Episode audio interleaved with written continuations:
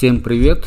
Сегодня поговорим о терапии стволовыми клетками, столь популярными методами терапии, омоложения самых разнообразных кондиций, ситуаций, болезней. Наверное, это стало сейчас крайне модным явлением, и актеры, и спортсмены, и богатые люди пытаются омолодиться, помолодеть, а люди, которые уже потеряли надежду на все, пытаются найти клиники, покупаются на рекламу и пытаются использовать терапию стволовыми клетками в самых разнообразных тяжелых кондициях. Но ну, давайте разберемся.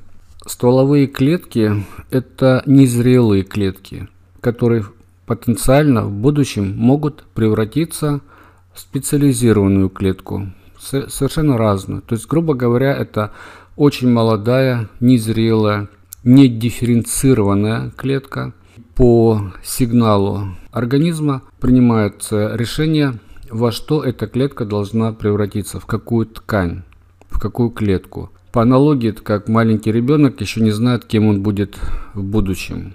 И почему такой интерес к стволовым клеткам? Да потому что если мы знаем, что это незрелые клетки, они еще не определились, кем им стать, то, наверное, мы можем помочь этим клеткам определиться и стать той клеткой, той тканью, которую мы хотим, скажем, тканью головного мозга, нервной тканью, клеткой, клетками кожи, клетками сетчатки глаз и так далее. Поэтому такое большое внимание исследованию стволовым клеткам и поэтому так много мифов и бизнеса вокруг этого. Откуда же берут стволовые клетки для терапии либо псевдотерапии?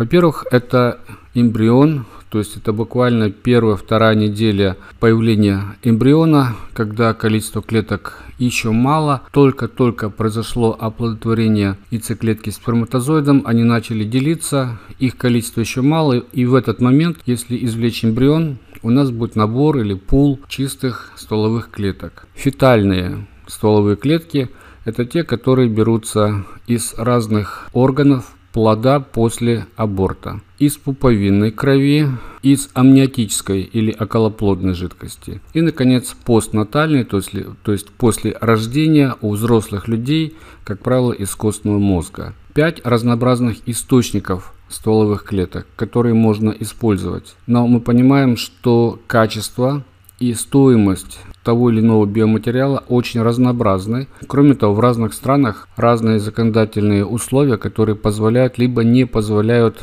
не только их использовать, но и забирать их для косметологии, либо для медицинских целей. И понятно, что качество стволовых клеток в зависимости от их источника будет разным чем же принципиальные свойства стволовых клеток и чем они отличаются в зависимости от их происхождения? Первое качество – это самообновление. Такая стволовая клетка может делиться практически бесчисленное количество раз без потери своего свойства незрелости. Каждое деление из одной клетки 2, из двух 4, из четырех 16. Качество этих клеток, этих 16, ничем не отличается от той первой клетки, откуда пошло деление. Второе исключительно важное качество – это потенциальность, то есть возможность стволовой клетки трансформироваться в какой-то другой тип клеток, так называемая специализация, либо дифференциация. Получается, из незрелой клетки мы можем получить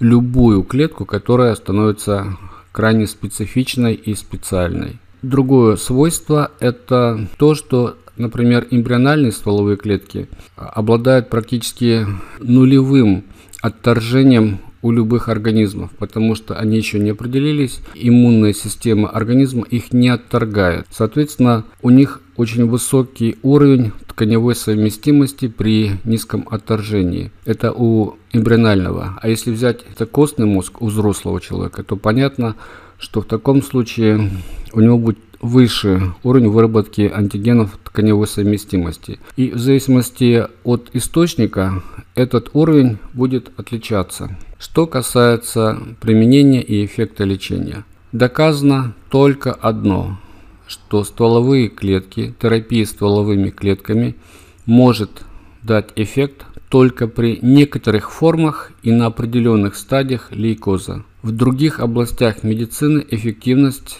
метода не доказана. Да, Есть какие-то случаи, отдельные случаи, отдельные кейсы, когда заявлялось, что вот удалось вылечить в Японии, скажем, у кого-то шизофрению, у кого-то получилось восстановить макулу зрительного нерва, у кого-то еще что-то. Но это все выпадает из системы. То есть единичные случаи не являются доказательным фактом. Если мы говорим о том, что работает, то это означает, что ближе к 100% этот метод должен приносить эффект вне зависимости от страны, времени, возраста, только при наличии идентичной патологии и использовании идентичной технологии использования. Но то, что доказано, что терапия стволовыми клетками повышает риск онкологических заболеваний после их применения во много-много раз. Таким образом, если вам кто-то говорит, либо вы сталкиваетесь с рекламой о суперэффективности лечения стволовыми клетками, особенно я вижу такую популярность, либо попытку найти ресурсы, деньги на то, чтобы поехать куда-то лечить своего родственника близкого человека после травмы головного мозга, после инсульта, после повреждения спинного мозга стволовыми клетками, то вы должны знать, что в 100% случаев эффекта не будет, к сожалению.